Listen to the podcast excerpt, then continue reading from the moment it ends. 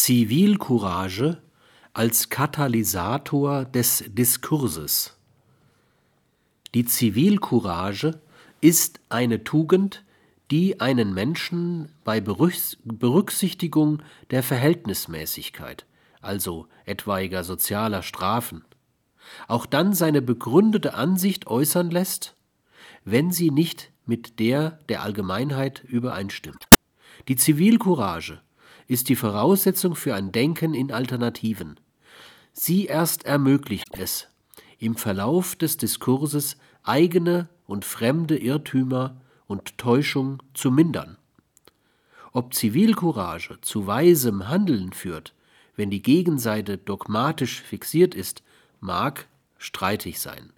Mitunter kann sie aber auch in solchen Fällen von der Selbstachtung eingefordert werden.